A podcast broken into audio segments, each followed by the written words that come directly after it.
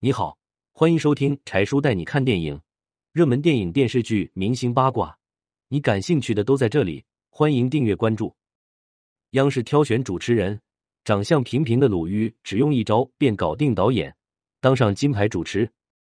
当年央视去北京广播学院挑主持人，鲁豫长相平平，站在一堆漂亮姑娘跟前，很不起眼。他突然心生一计。只用一招搞定导演，当上金牌主持。那一次是鲁豫人生的重要转折点。尽管长相并不出众，但靠着聪明的头脑，鲁豫在众多漂亮的姑娘当中脱颖而出，给导演留下了深刻印象。最终，他成功摘得桂冠，入驻央视，成为金牌主持人。随后，一步步走向人生巅峰。那么，鲁豫是如何做到的？当时。央视派出文艺部导演张小海负责去北京广播学院挑选主持人。作为主考官，张小海让选手现场采访自己，他根据选手的表现进行考评，最终决定谁有资格去央视当主持。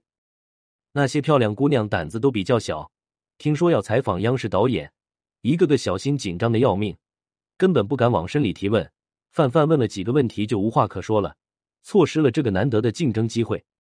轮到鲁豫就不一样了。鲁豫知道自己的短板，长相过于普通，可选主持人不是选明星，光漂亮没脑子白搭。于是他提出做足了功课，把考官张小海以及和张小海相关的事情都了解的清清楚楚。考场上，鲁豫剑走偏锋，大着胆子冲张小海犀利发问：“为什么文艺部的导演都留大胡子？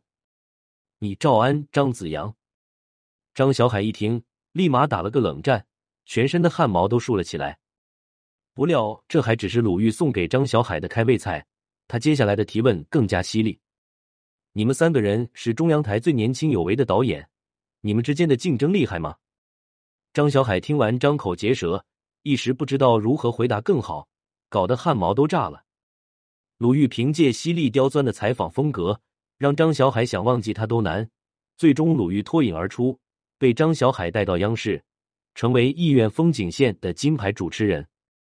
之后事业一路走高，后来鲁豫还跳槽到凤凰卫视，有了以自己名字命名的一档节目《鲁豫有约》，成为中国家喻户晓的著名主持人。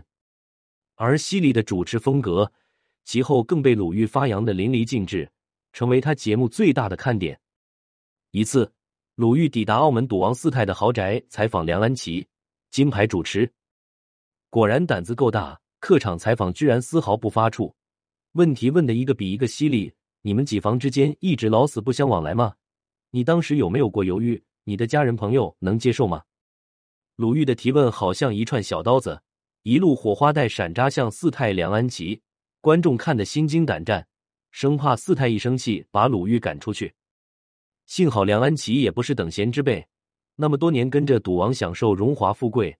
人后的指指点点，想必也经历了不少。面对鲁豫的刁钻问题，梁安琪一通推杯换盏，便巧妙化解。